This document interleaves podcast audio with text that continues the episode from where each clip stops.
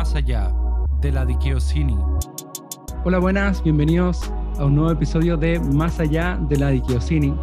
Hoy día estoy muy contento porque, eh, bueno, primero es el capítulo número 10, no es mucho en lo absoluto, pero es, un logro, podemos decir, y, para celebrar eso un poco, eh, tenemos un invitado. Así que si tú estás escuchando esto por Spotify, te puedes quedar ahí pero yo te recomiendo que puedas ir a YouTube porque ahí eh, vamos a tener video y, nos va a poder ver cómo interactuamos. Em, tenemos eh, eh, nuestro primer invitado extranjero, em, padre de familia, uno de los pastores de la Fuente de Ministerios, em, también creador de un podcast llamado Armadillo, bueno, tiene varios, Armadillo, Sabiduría Duele, y también eh, lunes, con el cual yo me he reído mucho este último, esta última semana. Ha sido muy bueno. Y así que bienvenido, Yesaya, ¿cómo estás? No, no, no, qué, qué gusto poder estar contigo y uh, en el podcast que no puedo pronunciar. ¿Verdad? Yeah. ¿Cómo se dice? Dicao. Diceosini. Aquí, aquí, lo, aquí lo tengo escrito. Di... Diceosini. Dique pero hay una U, ¿no? ¿No pronuncias la U? Lo que pasa es que le... Mira, en, en cuando uno lo lee, eh, se, se, lee como Dika Yosune. Pero le pregunté a una persona eh, griega, eh, de nacionalidad griega, y me dijo que se pronunciaba Dika Yosini. Y como yo no le quiero faltar el respeto a un griego, prefiero pronunciarlo de esa forma. Sí, tienen, tienen muy, mal, muy mal sentido de humor esos griegos, ¿no? Eh, así que sí. No, qué, gusto. Es un honor poder estar aquí en el podcast. En el podcast. Eh, mira, hay, algunos, hay algunos que le dicen MAD. MAD de M-A-D de más allá de la diquiosin. Así que MAD también sirve. Suena bien, suena bien. Suena bien. Perfecto. sí, es un honor. Un honor. Muchas gracias por estar acá. Y bueno, eh, más allá de la de Keosini, la, palabra eh, de Keosini eh, es la palabra que hizo Jesús en el Sermón del Monte cuando se refiere a justicia, en ese versículo bien conocido, eh, cuando habla de que si su justicia no fuese mayor que la de los fariseos, no entrarán al reino de los cielos. Entonces, usa esa expresión y algunos lo traducen, generalmente se traduce como justicia y algunos también lo traducen como lo correcto o lo políticamente correcto. Entonces la idea es, como ir más allá de, lo correcto, políticamente correcto. Y hoy día queremos ir más allá del presente. Eh, queremos preguntarnos acerca del futuro y eh, en específico acerca del futuro de la iglesia. Y para eso quería eh, comenzar haciéndote una pregunta. No sé si has escuchado hablar acerca de Black Mirror o ah, si la has visto. Sí, sí, sí, vi, vi, un par de episodios. No, no fui no fui muy fan por la falta de constancia en como, la calidad de, la serie. Me molestó mucho que, un episodio podía ser muy bien producido y hecho y luego el que sigue no. Uh, diferentes géneros y No, no me gustó mucho eso, el experimento de que fueran diferentes directores, diferentes historias. Ah, no, no, me gustó mucho. Vi, vi, dos, tres episodios, los, los recomendados y y ah, casi, casi vomité con ese primer episodio. Ah, pero no, no, soy, no soy fan de, del nihilismo, de la desesperanza de, mm. que llevan ese tipo de series. Lo apocalíptico de esa manera. Entonces no, soy muy fan. pero sí, sí te deja pensando, igual. O sea, como claro, es, como tú dices, bien nihilista, en el sentido que, que, es muy oscura eh, acerca de su visión del futuro. Pero bueno, tiene, tiene, eh, yo pienso que tiene que ver con, con, que la idea es que uno pueda ir pensando. Pero ¿por qué te preguntaba esto?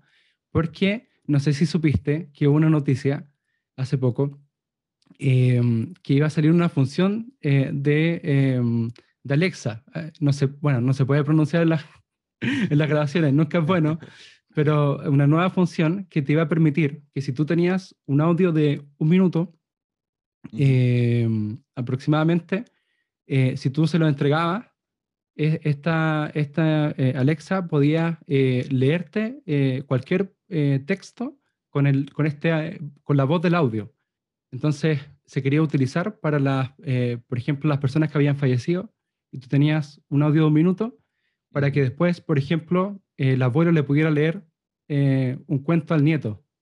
Entonces, es súper interesante porque Black Mirror lo que, lo que busca al final es preocuparse de eh, algunos problemas éticos, filosóficos que pueden eh, suceder cuando uno va como incorporando nuevas tecnologías al, al, mediano plazo. Entonces, justamente hay un capítulo donde eh, una, tienen como un software que hace lo mismo, un poco más elaborado, y no termina muy bien. termina muy mal eso. Entonces, ni un, ni un, episodio terminaba bien. bueno, para empezar, para empezar. Yeah. Eh, a eso me refiero con, con lo desesperanza, no, no sé. Claro. E, e, ese fue lo que más me molestó, era como siempre, o sea, es un futuro muy malo. Sí, es verdad, es verdad, sí. Y, pero claro, cuando, cuando leí esta noticia, pensé, Black Mirror lo hizo otra vez, así como volvieron como a, a chuntarle, como a, eh, adivinarlo de alguna forma. Entonces, eh, acerca de eso, y si nosotros pretender ser eh, Black Mirror o algo así, o videntes, quería preguntarte acerca del futuro y del futuro de la iglesia, y cuáles son, qué, qué, qué situaciones tú visualizas, qué desafíos tú visualizas para la iglesia de aquí a un tiempo más, con todas las cosas que estamos viviendo, eh, generaciones que se están acabando dentro de la iglesia, generaciones que están entrando, la generación Z, por ejemplo, eh, las crisis económicas, em, bueno, la pandemia, obviamente, eh, y todo, todo el revuelo que hemos vivido en este último tiempo. ¿qué, ¿Cuáles piensas tú que, que son los desafíos que, que, nosotros enfrentamos como iglesia? Uh, O sea, eh, creo, que uno de los desafíos que está aquí por un rato es secularismo. Uh, después de la, era de, ilustración, eh, el Enlightenment, uh, ves que entra pues, pues Galileo diciendo, hey, la, Tierra no es plana y uh, hay un universo allá afuera y estos son planetas y, la iglesia peleó en contra de eso, ¿no? Y creo que, que había algo correcto en su miedo hacia eso, hacia que las, las estrellas perdieran su divinidad, su magia, su asombro uh, de parte de la iglesia, pero igual, como, como lo afrentaron, fue la, fue la, la postura equivocada, matar a Galileo. Y, y uh, pero la ciencia empezó a jugar un rol mucho más importante y y ah, amo mucho la ciencia, o sea, es algo que, que, me interesa mucho. Creo que, creo que a todos en nuestra generación siempre estamos, pues los documentales más vistos siempre tienen que ver con pulpos y, y, y hongos y cómo funciona el, tales cosas en naturaleza, el cuerpo humano, tecnología, el espacio, o sea, no sé si, si tú también publicaste algo acerca del James Webb, uh, lo, que, lo que sucedió este, esta semana y o sea, creo que todos estaríamos agradecidos. Estamos literal hablando de un lado del mundo al otro uh, por tecnología que fue producido por ciencia, ¿no? Encontraron que en silicón y diferentes materiales podían crear uh, conductos de electricidad y uh, gloria a Dios por ciencia. no tengo nada en contra de. Sin embargo, sí, se sí se construyó un argumento en contra de de lo, en contra de lo que Dios está haciendo, ¿no? En contra de Dios, en contra de imaginación, en contra de, uh, o sea, esas historias míticas de la Biblia, ¿no? De ah, esos mitos y leyendas, y, se creó un, un, antagonismo, un cinismo, un enojo, un desprecio por generaciones pasadas, ¿no? Porque pues cada generación va, va aprendiendo algo nuevo Ah, por ejemplo, nuestro, nuestra generación puede agarrar cualquier control y sabemos qué hacer con él. Ah, mi papá no. Ah, mi abuelo menos, ¿no? Y se agarra un control. Pero ya, ya hay cosas que, que veo a mi hijo y él agarra y yo no lo sé hacer bien y él sabe exactamente qué hacer. y desde la era de, ilustración para acá, eh, siempre se menospreció a los ancianos. O sea, se despreció a, mm, lo que ellos sabían, lo que nuestros padres, nuestros abuelos, nuestros antepasados sabían. ¿Por qué? Porque nosotros somos más inteligentes, ¿no? Nosotros sabemos cosas. Ahora, o sea, cuando yo era, cuando yo era chico, o sea, pensábamos que esta era la única galaxia, ¿no? O era algo por el estilo, pensábamos que Pluto era un planeta Plutón. Claro. Ah, y, teníamos diferentes pensamientos acerca de, del cosmos, del universo, ah, que ahora se están comprobando, ¿no? Y había como que... Ah, entonces es fácil voltear atrás y decir qué mensos, qué tontos, que ellos no saben nada y darnos toda la gloria y honra a nuestra generación solo para que la próxima generación no lo haga nosotros, ¿no? Eso eso lo veo como un problema para la iglesia, porque el futuro de la iglesia necesita sabiduría antigua. Y ah, va a ser uno de los, una de las dificultades. Ah, mm. de, Ya, ya es una. ya, si somos honestos, es pensamos que, los, que las canciones de los 60 son viejitas. ¿no? Pensamos que esa es la iglesia antigua. Así de retrasados estamos. O sea, así de mensos estamos cuando estamos hablando de la historia de la iglesia de los últimos dos mil años. Pensamos en la iglesia de hace, de, los noventas y pensamos, uy, qué viejito. ¿Sí me entiendes? O sea, eh, piensa en toda la sabiduría colectiva de los últimos dos mil años y nosotros pensando que lo hacemos mejor porque tenemos humo, luces y, y un servicio online. Ah, eso, eso sí lo mm. veo como, como un problema. Esa era la pregunta, ¿no? Ya, sí, sí, sí, sí, tiene que ver, tiene que ver. Y pensaba en Jesús, porque en, algún momento me acuerdo eh, cuando Jesús confronta al, a los fariseos, a los hipócritas, eh, en una, una de las cosas que dice, dice, hay de ustedes que, mm, bueno, voy a, voy a parafrasearlo, eh, que juzgan a las generaciones pasadas y dicen, si nosotros hubiéramos estado, no hubiéramos eh, matado a los profetas.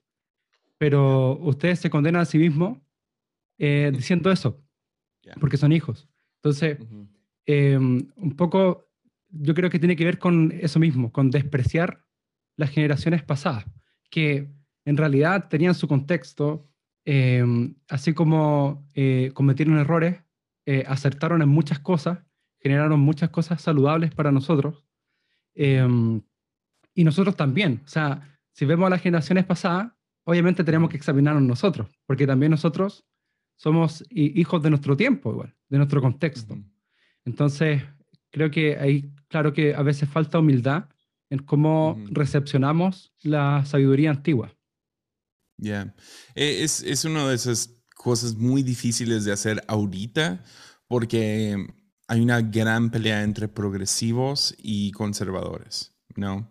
Es como que ya se hizo la línea y te, te exigen que tú digas que de qué lado eres, estás con nosotros o con ellos, ¿no? Y lo cual siempre me encanta la respuesta del comandante del Señor en el libro de Josué, cuando Josué pregunta, ¿eres amigo o enemigo? Y dice, ninguno, yo soy el comandante de los ejércitos del Señor.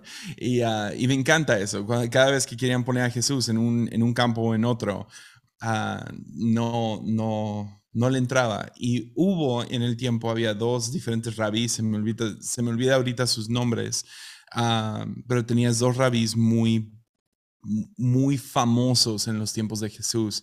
Y Jesús se encuentra como que citando a los dos. odio que no tengo las notas ahorita. Son nombres hebreos, perdonen que se me olviden. Creo que ah, uno... justo también se me fueron, pero creo que uno se llama Iliel. Yep, Iliel y había otro. Sí. Ya, entonces tenías estos dos y ah, uno era muy muy progresivo, ah, muy, más, que nada libertino en cómo veía la ley, y otro era muy estricto, ¿no? Y ves a Jesús citando a ambos. Ah, entonces, ahorita queremos los dos. Queremos conservar algunas cosas como la sabiduría colectiva de los últimos dos mil años y al mismo tiempo queremos seguir progresando porque la historia se sigue escribiendo. Y hay cosas que sí podemos ver y decir, a lo mejor eso no está bien. A lo mejor eso no está bien. En la iglesia se ha tolerado esto por años o no sé, entró el internet, no sabíamos usarlo, a lo mejor no, a lo mejor no deberíamos usarlo de esta manera. Y, ah, y no, no ser rápidos para tirar atrás todo, todo nuestro pasado y al mismo tiempo uh, no, no caer en la trampa de no adaptarnos a los tiempos en los que vivimos y, y seguir progresando, aún si hay ideas del mundo que son progresivas, no debemos de nomás tirarlas a la basura porque lo mezclan con otra basura. ¿Se entiende? Sí. Entonces, uh, ya, definitivamente esa es una de las cosas que creo que la iglesia del futuro, ah, no sé si lo vamos a solucionar, uh, pero va a ser una de esas tensiones dentro de la iglesia. Por... Yo, creo, yo creo que ha sido una tensión que, que ha permanecido en la iglesia alrededor de su, de su formación como tal. Em, yo a veces, no sé si te pasa, pero a mí me pasa que pienso en el futuro y pienso que em, eh, pienso en una persona del futuro mirando, mirándome y pienso que va a decir, oye, pero ¿cómo, cómo se le ocurrió no aceptar esto? ¿O cómo se le ocurrió eh, no rechazar esto? Eh, como, em, y pienso, lo pienso porque yo también me veo muy hijo de mi tiempo o hijo de mi época. Y, la verdad es que le oraba a Dios para que me, pueda ayudar con eso, a ver qué cosas quizás dentro de mi contexto estoy aceptando o estoy rechazando y que vienen de Él. Entonces, em, pensaba eso a propósito de, de, toda la información que nosotros tenemos disponible en este tiempo y, y que es bueno y es malo a veces, porque sobre información a veces eh, nos confunde, pero también es una bendición en el sentido de que podemos utilizar esa información para generar otras respuestas que quizás otras generaciones no, no pudieron tener por estas limitaciones que tenían, obviamente. Entonces, a lo que voy acá es que yo pienso que hay que aceptar primeramente que uno no, no, no las va a saber todas. O sea, y, y, y, que hay cosas que, en las cuales yo me voy a perder. O sea, eh, por el solo hecho de estar viviendo en, e, en este siglo. Em, y segundo, desde ahí, poder tener como un, corazón humilde de, de, poder pedirle a Dios que a uno lo examine y ver eh, qué cosas estoy em, aceptando, qué cosas estoy rechazando y que quizás sí vienen de Él. Porque, por ejemplo, pienso en los antiguos, pienso personajes icónicos, Abraham, eh, David, y, pienso en la iglesia em, y, pienso en, temas tan sensibles hoy en día como son la esclavitud, por ejemplo, la poligamia. Y, y ahí igual es interesante ver que por lo menos en la Biblia uno no, ve eh, a Dios, eh, por ejemplo, con ciertos patriarcas, diciéndole, eh, oye, la poligamia está mal, o la esclavitud está mal, sino como que pasa. Y, y, claro, ahí veo que ellos también eran hijos de su época. Tuvieron una revelación de Dios, pero claro, esa revelación ha ido eh, creciendo igual. Entonces, eh, bueno, eso es un tema interesante y creo que... Pues, o sea, considera esto. Yo creo que en 50, a lo mejor 100 años, entre 50 y 100 años, uh, la mayoría de carros van a ser eléctricos. No, como que para allá va la cosa. A lo mejor 50, a lo mejor 100 años. Si consideras lo que pasó en los últimos 50 años, ¿no? Con carros. De la nada todos tienen un carro. Es normal que alguien tenga un carro. Entonces, de en 50 a 100 años, es muy probable que muchos de estos carros se van a volver obsoletos o se van a hacer clásicos y los nuevos carros van a ser eléctricos. y es posible que nuestros nietos nos pregunten, espérame, ¿tú manejabas qué? y, salía humo por detrás. Y sus ciudades, ah, como, como los nietos en, Ciudad de México, estar como, como, espérame, tuvieron que dejar de manejar dos días a la semana porque causaba tanta contaminación que el aire era tóxico. ¿Y por, por qué, abuelo? ¿Por qué harías algo así? ¿Me entiendes? Entonces, ¿cuál va a ser nuestra respuesta? Es pues así, así se hacía. O sea, ¿cómo querías que llegara de un lado de la ciudad a otra? O sea, caminando, me voy en caballo, o sea, pues así se hace, o sea, es, es, es, soy producto de mis tiempos. Claro. Y uh, hay cosas que estamos haciendo hoy en día que no, no podemos ver, o estamos así, o somos incapaces de cambiar que futuras generaciones van a hacer y nos van a juzgar a nosotros. Hay que aceptarlo. Entonces no hay, no hay que juzgar demasiado fuerte a, no. a generaciones pasadas. Definitivamente no. ¿Comían cereal? O sea, el que tiene todo ese azúcar. O sea, el azúcar con leche. Con razón todos tenían cáncer. y nosotros pues era, era lo que había. Sí, sí, sí. Eh, bueno, ese yo creo que es un desafío que nosotros tenemos de poder como reconciliar el, el futuro con, con, el pasado y con la sabiduría que, que, se nos entregó. Otra cosa que yo veía, no, no sé si tú estás de acuerdo, es em, tenemos un desafío en cuanto, creo yo, a cómo interpretamos la Biblia, cómo la leemos. Eh, ¿por, qué, ¿por, qué, digo esto? Porque eh, han surgido muchos temas últimamente, estos últimos años, temas sensibles para nosotros como iglesia. Y, mm, y, yo, yo creo, creo que eh, Dios nos habla a través de la Biblia y, y, de eso eh, estoy muy seguro. Pero a veces creo que los lentes que tenemos no son los, no son los correctos para ver, para visualizar ciertas cosas. Entonces me encuentro a veces con ciertas eh, respuestas eh, más bien tradicionales que no alcanzan a cubrir como el, el espectro de lo que ya estamos viviendo eh, eh, hoy en día. Entonces, como em, obviamente nosotros queremos que Dios nos ayude a interpretar la Biblia, nos ayude a leerla em, y queremos llegar a la verdad que es Jesús. E, e, esa es la verdad. Pero creo que tenemos ese desafío de, de cómo de cómo visualizamos la palabra de Dios, porque mm, quizás hay respuestas en la Biblia, hay tesoros en la Biblia que todavía no hemos eh, sacado de la tierra y que nos pueden ayudar para lo que viene. Pues, ah, ya, sí. No, no, sé si hay una pregunta ahí, pero... sé que... Ya. Ah, ya, la, la, la, Biblia es, es Siempre me meto en broncas cuando hablo de la Biblia.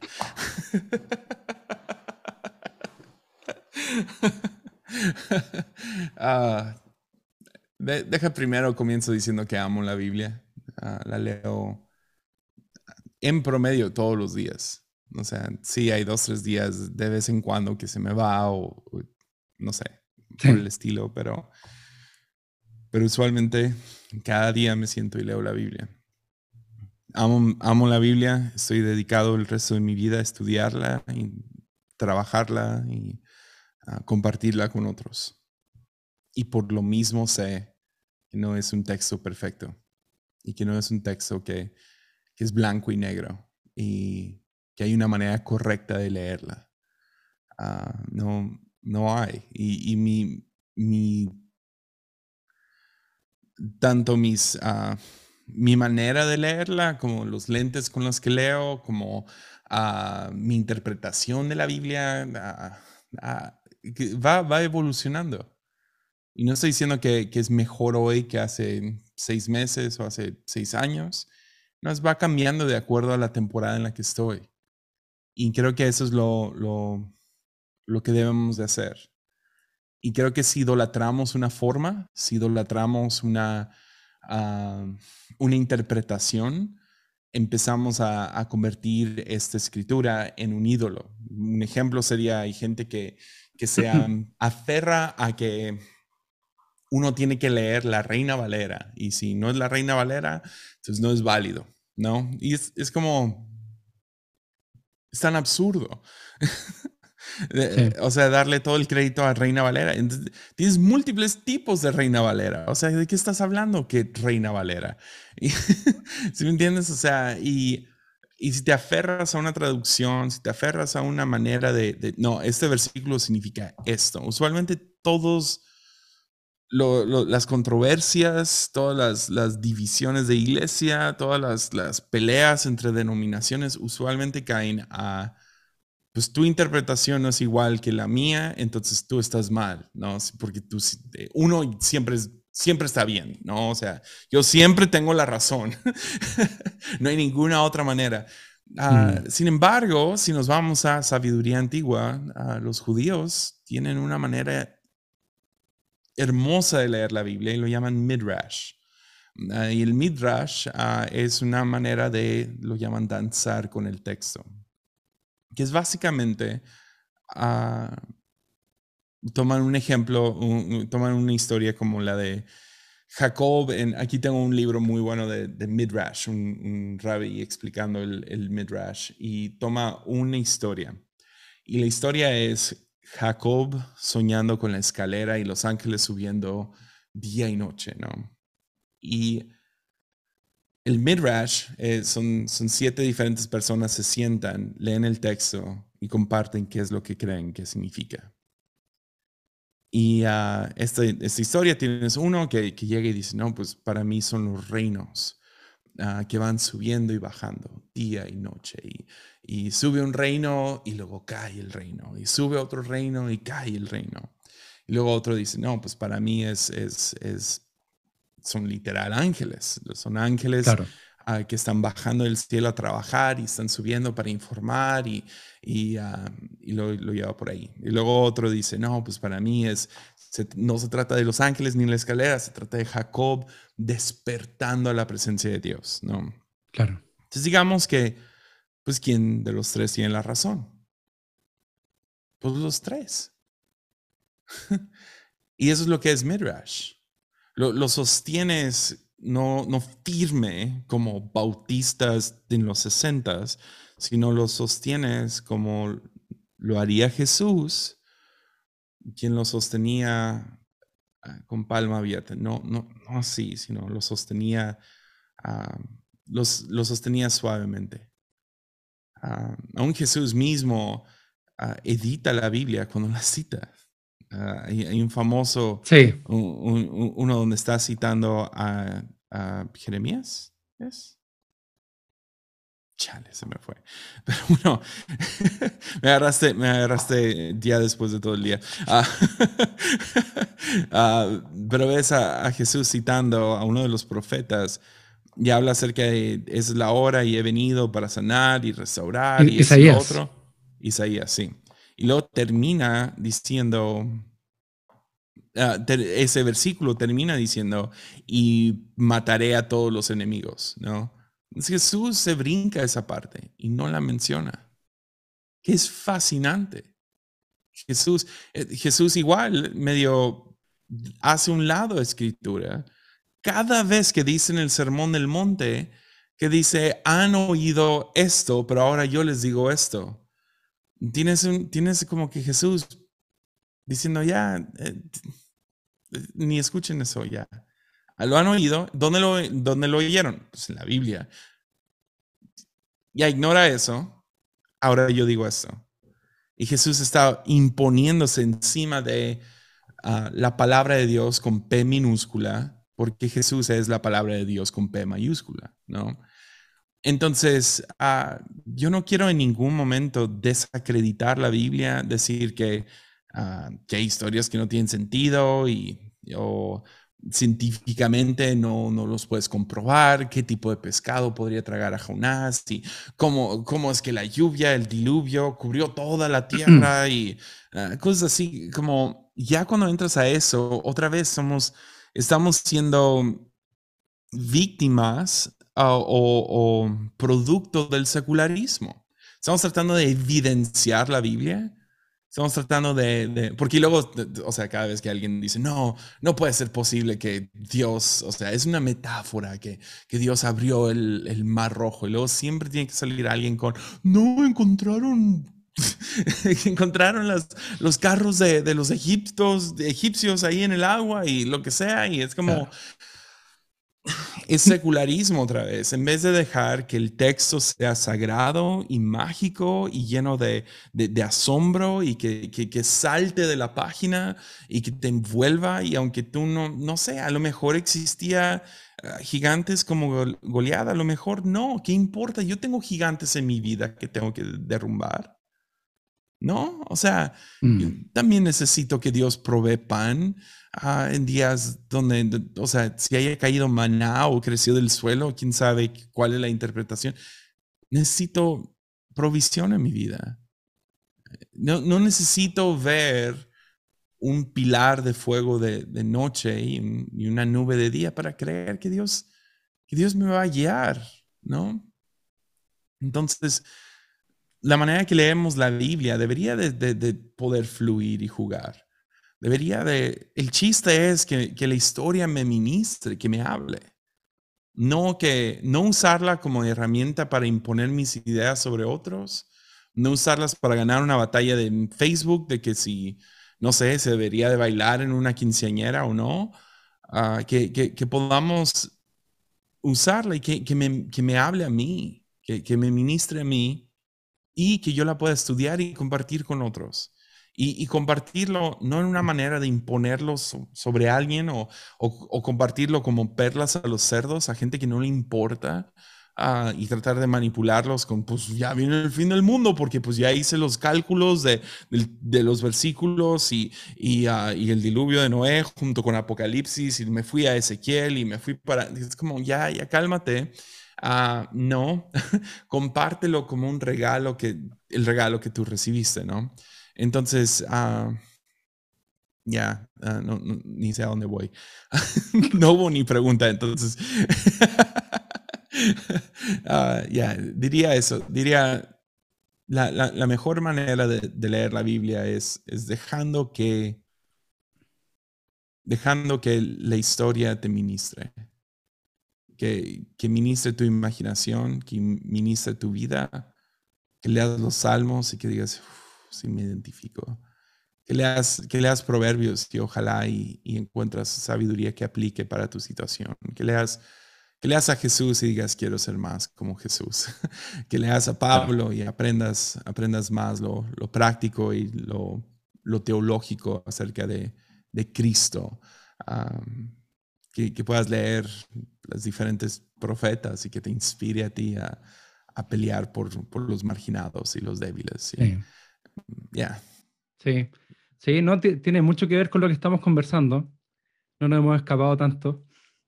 Y porque finalmente esos, esos son los desafíos que, bueno, ya, ya estamos eh, enfrentando y probablemente de aquí en, algún futuro sea, bueno, no, no, quiero ser fatalista, no quiero ser Black Mirror, pero quizás venga con más fuerza.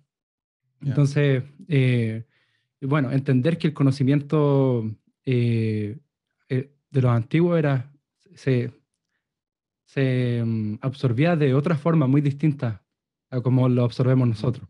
No, no, el, el, método científico es, es, de hace, bueno, no, hace unos años nomás, pero, pero es relativamente, o sea, dentro del, de la historia universal, de la historia de, de, la Tierra, es más reciente. Entonces, bueno, eh, ahí, ahí, hay un desafío, hay un desafío, como dices tú, y de no cancelar al otro, de no cancelar al que no piensa igual que yo. Eso también es un desafío, yo creo yo, para la iglesia del futuro. y, y, poder, poder recogerlo, poder recogerlo y, y poder también escuchar. Eh, a veces nos, creo yo que nos pasa que mm, somos buenos para poner nuestra estructura de pensamiento delante de las personas en vez de poder generar una apertura donde las personas podamos tener una conversación, podemos tener un diálogo. Así como tú decías, eh, que danzaban con el texto, que también nosotros podamos danzar, en, en, obviamente, en, cuanto a las ideas. Entonces, sí. Y, a, propósito, yo, yo, te he escuchado hablar acerca de, de una expresión, eh, porque la iglesia del futuro la componen los cristianos del futuro, ¿cierto? Y, tú has hablado, a veces has citado a Carl Runner, creo, eh, hablando acerca del cristiano del futuro. No sé si nos, nos puedes comentar acerca de esa idea. Ya, ah, pues este Carl Runner dijo que viendo hacia el futuro, viendo hacia hoy en día, y ah, siendo un teólogo jesuita, muy fuera de carácter para él, dijo que el cristiano del futuro tendrá que ser un místico o no será nada en absoluto. O dejará de existir, ¿no? Y uh, ¿quién, no saque de onda a nadie esa palabra, místico? Porque realmente es una palabra cristiana y significa una fe experiencial. Entonces es algo, e, es, haber experimentado a Dios de alguna manera. Entonces, he, estado muy fascinado con este tema ahorita. Ah, otra vez, e, entra y sale esto, pero ahorita creo, eh, con la pandemia, experimentamos básicamente la iglesia, la iglesia gnóstica. Y no mm. me refiero a gnosticismo, me refiero a la idea de que carne es mala. Entonces, e, el Internet es un mundo gnóstico, ¿no? No hay olor, no hay sabor, es, eh, lo puedes, todo es imagen y espíritu, ¿no? Es, es tu esencia, ¿no? Ah, sin el cuerpo, sin el olor, sin la, sin la suciedad física de uno. El, metaverso. sí, exacto. Yo no sé qué, cuánto huele tu boca, ¿me entiendes? O sea, eh, ¿a qué hueles en la mañana? No sé, en internet nunca lo voy a saber. Entonces, ahorita en la pandemia, al irnos a, en línea, por meses, uh, vivimos esa, esa vida descarnada, ¿no? Sin, sin, el sin la carne, el hueso, los olores, los, los, los, los la hermana que grita muy fuerte durante la iglesia. Y uh, fue horrible. Mm. Ya diría el TikTok, ¿no? Está horrible. fue horrible. Lo, lo, lo detesté cada segundo. Santa Cena fue, o la Eucaristía, o la Cena del Señor, una de las peores experiencias. ¿Cuánta gente bautizamos? Mm. Ni podíamos ir a funerales ni bodas. Y fue horrible. Fue, fue horrible. Entonces necesitamos esto, carne, experimentar estar en el cuarto. Y hay cosas que nunca se van a traducir a cámara. Ah, siempre me encanta ah, ver a gente que no me encanta.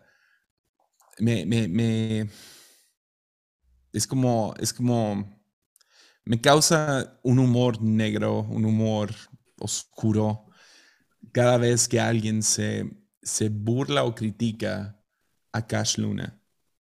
Uh, y me río un poco porque yo era uno de ellos. Hasta que estuve en una de sus noches de gloria. Mi hijo piensa que nadie lo ve.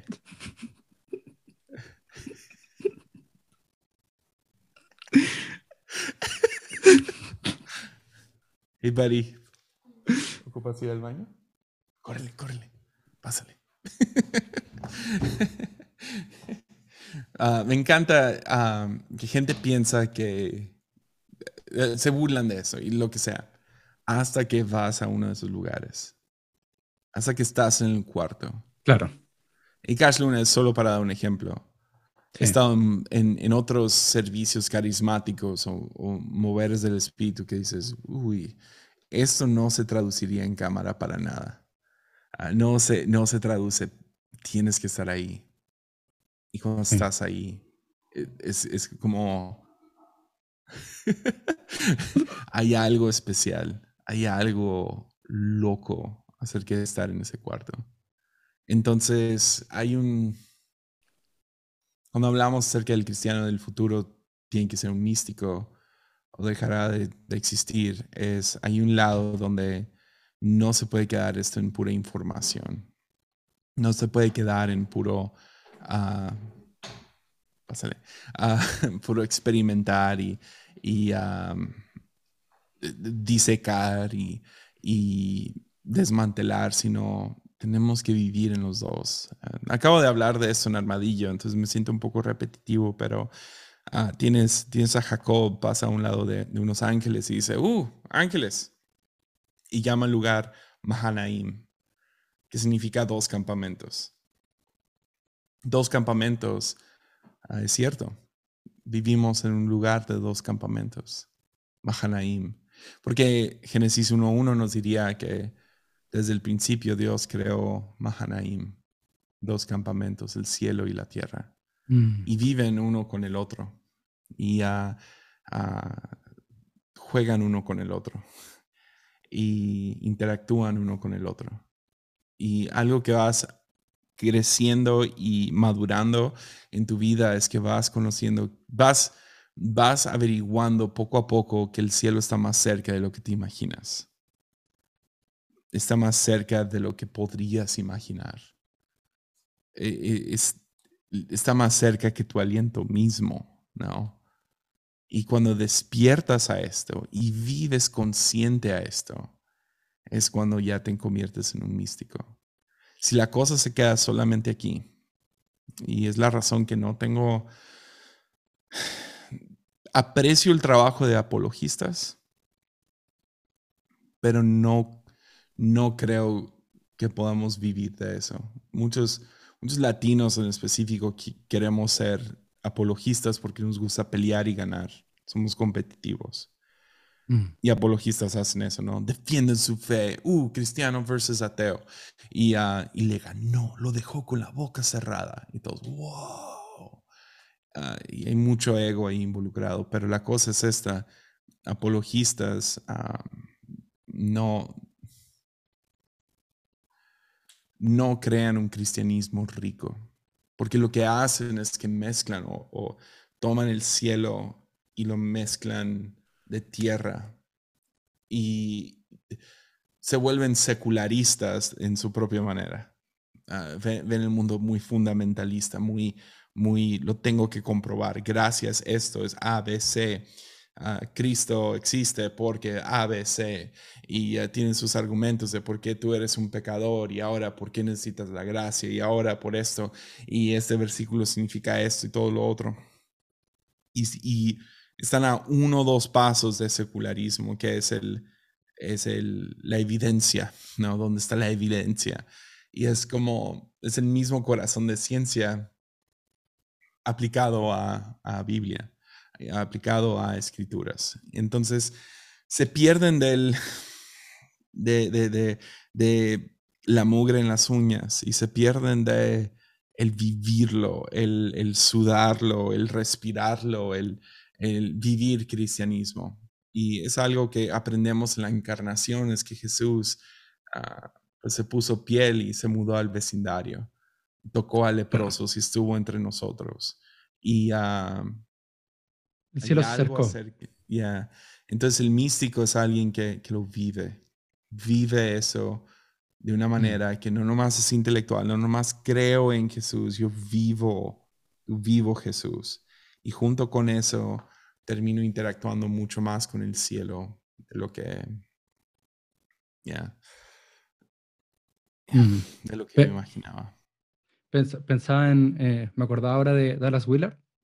Tiene un libro que se llama La Divina Conspiración. y, él menciona, habla acerca de, este concepto del reino de los cielos acercado y habla acerca de, de, la palabra cielo y comenta que, claro, también se podría traducir como aire, como atmósfera. Entonces, finalmente el cielo nos rodea.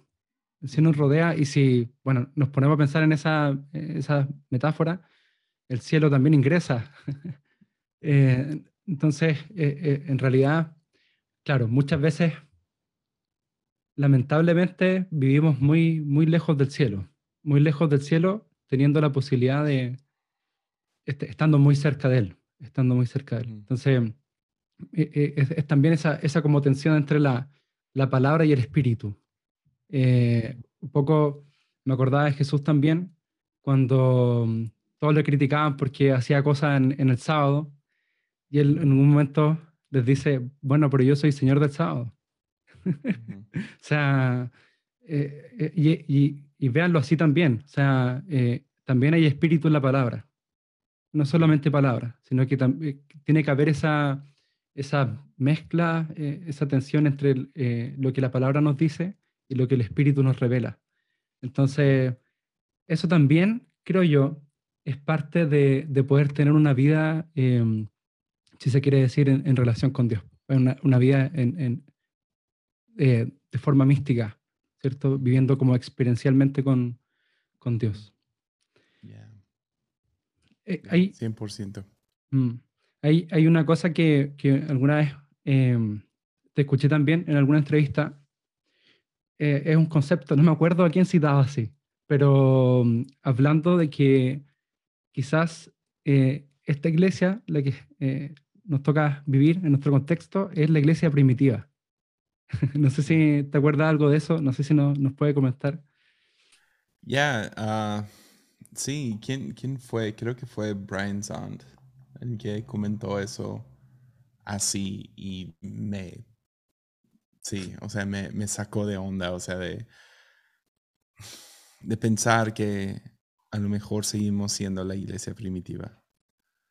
Que en el año 9021 Ah, van a estar mirándonos a nosotros como que, uy, apenas estaban comenzando. No sé, se me hace tan, tan hermosa esa idea. Y, pone en perspectiva que, no sé, hoy estaba viendo, me salió ahí en Instagram ah, un podcast, no voy a decir cuál, pero empiezan a decir, no, no tenemos, o sea, ya vivimos en un fin de los días, ¿no? Fin de los tiempos. Entonces las cosas nomás se van a ir peor, o sea, de, caída, ¿no? Todo se va a ir para mal. Es como, no quiero vivir así. Mm. O sea, sí, yo entiendo que, que, vivimos en un tiempo difícil, que a mí me emociona porque pues ahora hay dragones que, que matar, ¿no? O sea, ah, y no sé si es porque ahora soy un adulto y hace 10 años apenas estaba agarrando el rollo a la vida.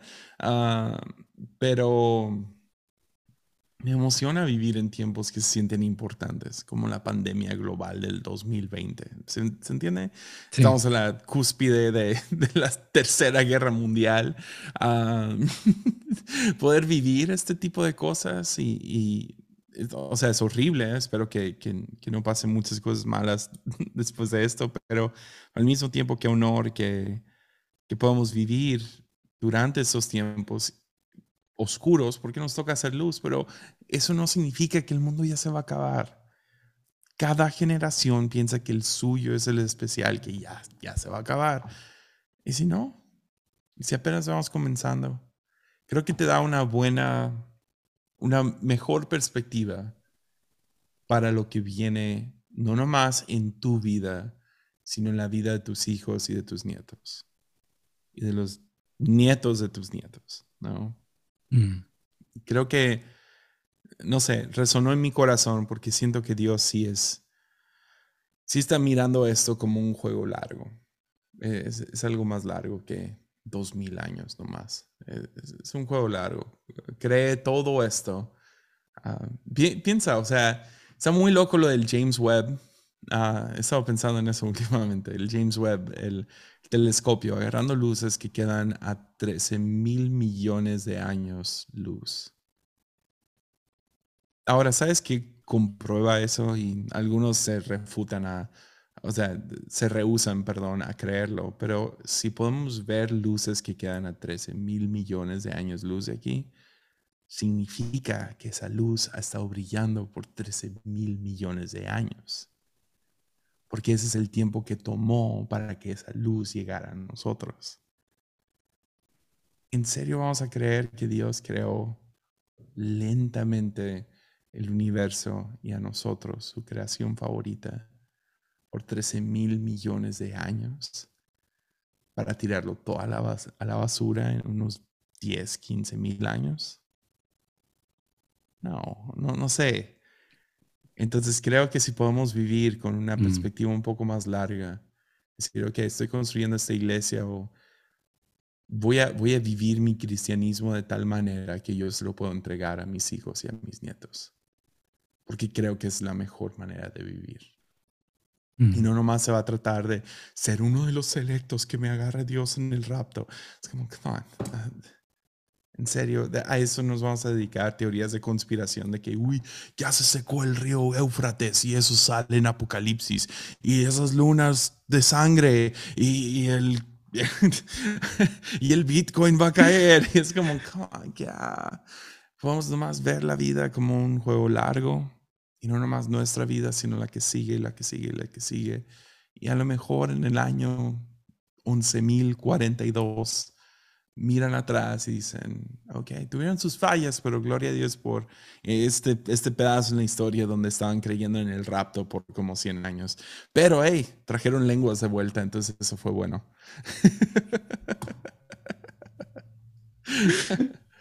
Buenísimo. Sí, sí. Y, bueno, también esa forma de ver em, la vida o, ver eh, la iglesia también nos, guarda un poco de, del ego o sea, pensar que nosotros somos lo último, eh, pensar que con nosotros se termina la iglesia. Mm, y, claro, nos da la humildad para saber que en realidad puede que seamos un engranaje más, un, un, un puente más dentro de, de, un camino muy largo. Entonces, me, me, gusta mucho esa, esa forma de verlo. Eh, y creo que, creo que me guarda de esa, de esa tentación. Em, buenísimo. Em, una última pregunta, como para no terminar a los Black Mirror y, terminar eh, con, con, esperanza. Quería preguntarte, ¿qué, cosas tú visualizas ahora y, como para el futuro que, que te traen esperanza? Que, que, ve, que dices, esto estoy viendo en la iglesia, esto estoy viendo en, en, en, mi círculo quizás más cercano, eh, en mi iglesia más cercana. Em, este mover estoy viendo y, esto me trae esperanza. Creo que por ahí vamos bien. Ah, creo que ahorita ah, lo, he visto en muchos lugares. Ah, hay un derramamiento claro y obvio del Espíritu Santo. Y Hechos 1.8 es Jesús diciendo, les voy a dar el Espíritu Santo y el Espíritu Santo les dará poder poder, antes yo lo veía como tipo Super Saiyajin, ¿no? Como que, uh, estoy lleno del Espíritu Santo. es como, no, así no. Pero poder es, es capacidad, ¿no? Capacidad de, de, y ya llenas ese punto, punto, punto. Ah, la capacidad de el llamado que Dios tiene sobre tu vida. Entonces creo que Dios está preparando la iglesia para algo. Ah, porque se ve ese derramamiento de, capacidad. Ah, Dios va a levantar más y más pastores, líderes, misioneros. Ah, creo que va a haber una entrada a escuelas bíblicas como no tenemos idea. creo que va a haber, o sea, va a haber, sí, pastores más jóvenes de lo que hemos visto. Creo que Dios va a poner la iglesia en en el ojo público, tanto para bien como para mal. Ah, va, a haber cosas buenas y malas que salen de eso. Ah, y también creo que mucho del mover del Espíritu Santo es sanando al, a la comunidad de la iglesia. Ah, hemos sufrido mucho en los últimos dos años. a mm. diferencia a un negocio que pues pierde sus ganancias, nosotros perdimos gente y no nomás gente que se enfadó y no fue a la iglesia. Literal, tenemos familiares que murieron. Y yo sé que a lo mejor alguien que no pertenece a una iglesia, sí, perdió a su abuelo. Pues nosotros perdimos a 50 de nuestras abuelas. Eso, eso duele, ¿no? Y, ah, y luego agregas, pues sí, los ofendidos o la gente que se mudó o lo que sea y no, no, hubo, no hubo chance de despedirse bien todo las broncas sociales y la economía de ahorita afectan mucho a la iglesia también. Y tener el Espíritu Santo en llegando y haciendo algo, hace que todo valga la pena. Entonces yo, yo lo estoy animando y no es que cada, cada reunión hay como que, wow, shakaba, ¿verdad? Ah, pero, pero sí hay, hay, algo, algo en el aire y me emociona. Entonces, por un lado, creo que Dios nos está capacitando por algo grande que viene. Al mismo tiempo, uh, creo que nos está sanando. Y creo que eso, o sea, usualmente pastores siempre decimos, viene algo grande, y ya es como que cliché y nunca se cumple. Esto se siente real. Um, Se siente real por las circunstancias en las que estamos. Entonces, uh, creo que viene un derramamiento grande, uh, muy, muy chido. Que así sea, que así sea. Y, y en lo personal, porque esto es como lo que estás viendo ahora, lo que puedes como proyectar al futuro pero lo personal, ¿qué te gustaría como poder ver en la iglesia? Me acuerdo alguna vez haberte escuchado hablar acerca de, de que la iglesia vuelva a ser una, por ejemplo. Eh, eh, ortodoxos, eh, católicos. Em, pero cuéntame, quizás, ¿tienes algún deseo? ¿Qué te gustaría ver? No, no veo a la iglesia siendo uno hasta que está el punto de morir tendría que llegar a una minoría tan pequeña que no tenemos opción más que unirnos. Y decir, sabes que no, no nos importan las diferencias. Ahorita es grande. Ah, y creo que va, va a ser esto a través de los años. Y creo que va a llegar a puntos donde si somos una minoría y, otra religión o secularismo, gente que dice que no sé, se siente como que el cristianismo va así, un poco en declive, que a lo mejor es bueno a largo plazo, o sea, no sé, no sé. Ah, mm. si, es para unirnos, chido. Uh, qué feo para todas las generaciones que no van a tener cristianos. Ah, pero, pero sí, me gustaría ver eso. Más práctico, ahora mirando al futuro, no sé, veo miro hacia el futuro y y no, me imagino las tecnologías, hablando del futuro, no me imagino ah, las, las tecnologías que va a tener la iglesia.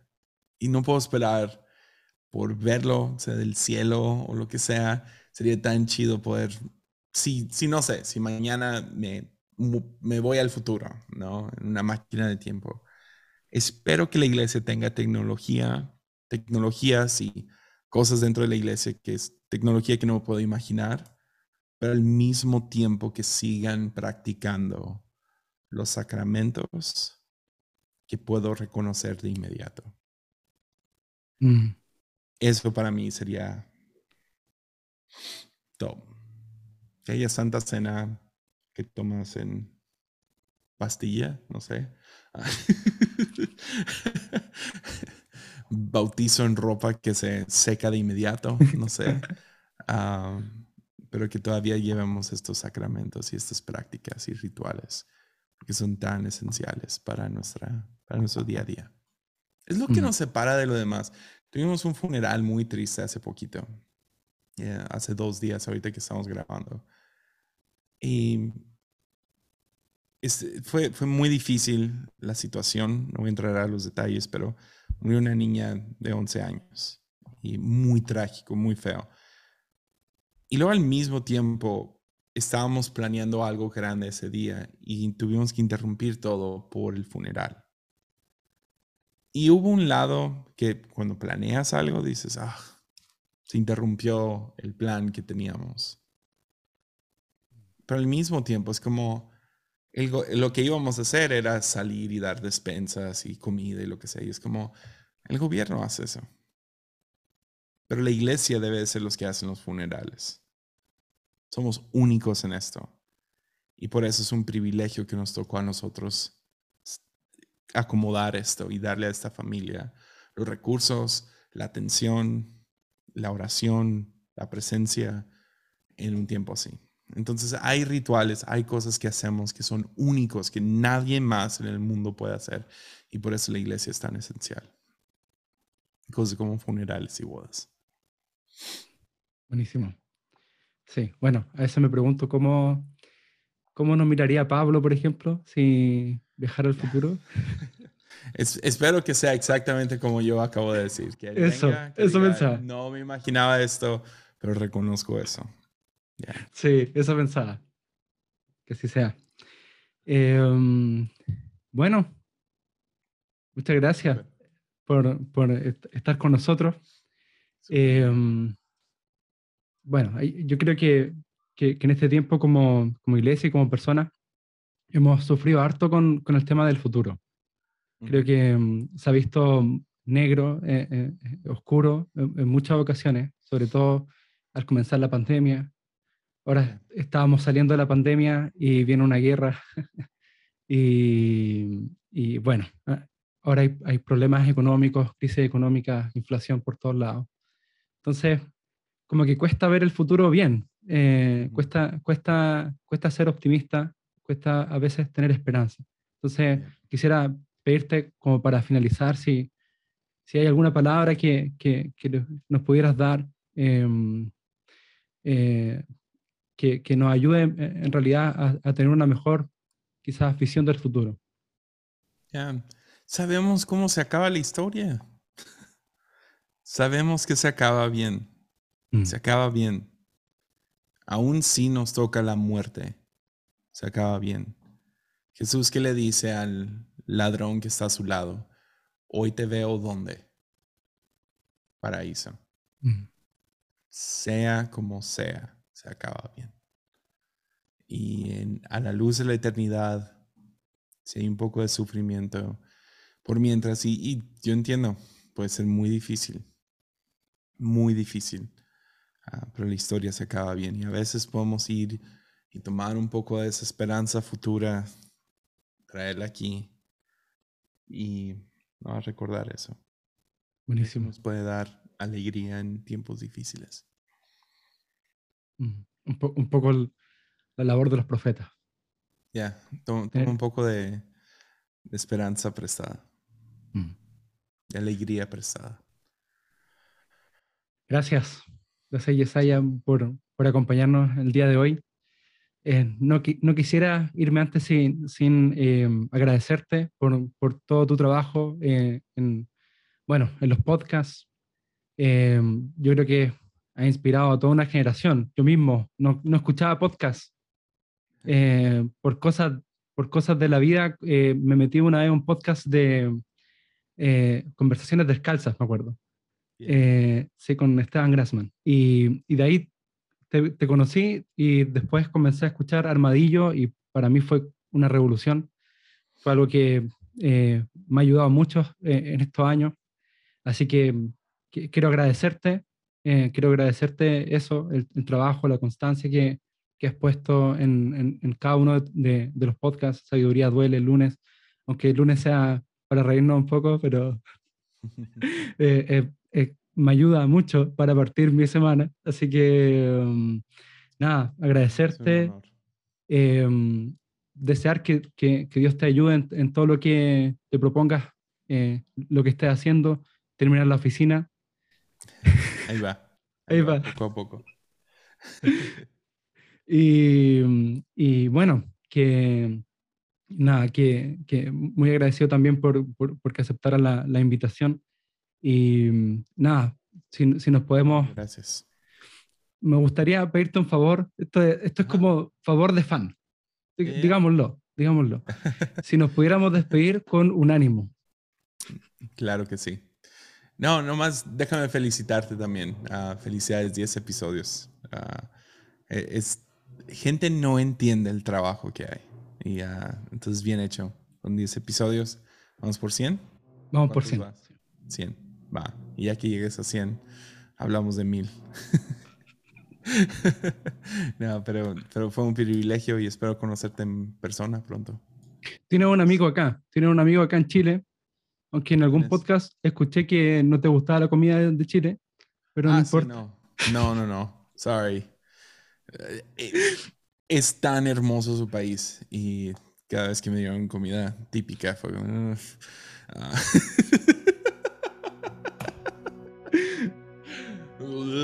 Quizás, ¿qué te dieron? Siempre me pregunto, ¿qué le dieron?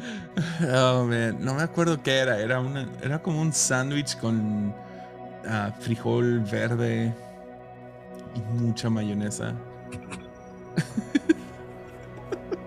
Bueno, pero, tiene un amigo acá. Tiene un amigo acá en Chile. Si un día necesita algo, eh, bueno, cuenta conmigo. Así que.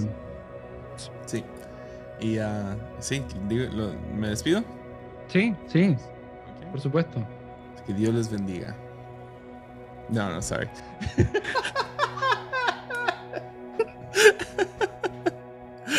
no, no, no. Mucho, mucho ánimo.